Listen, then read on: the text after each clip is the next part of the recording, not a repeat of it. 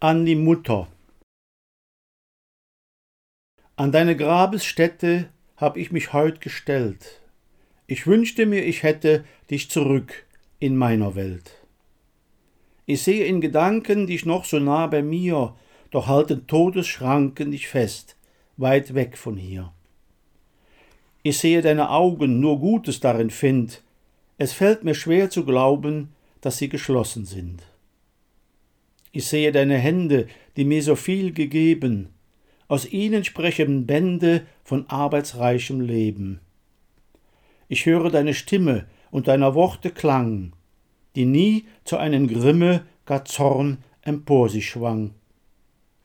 Ich spüre deine Wärme, zum Schutz mir und zum Trost, hast selbst noch aus der Ferne die Seele mir liebkost. Hab Dank, o Mutter selig, für deine Lieb auf Erden, im Himmel dir auf ewig soll sie belohnet werden. Und kommt für mich die Reise in das verheißene Land, dann führe mich ganz leise und nimm mich bei der Hand. Dann sehen wir uns wieder für alle Ewigkeit und singen wieder Lieder aus meiner Kinderzeit.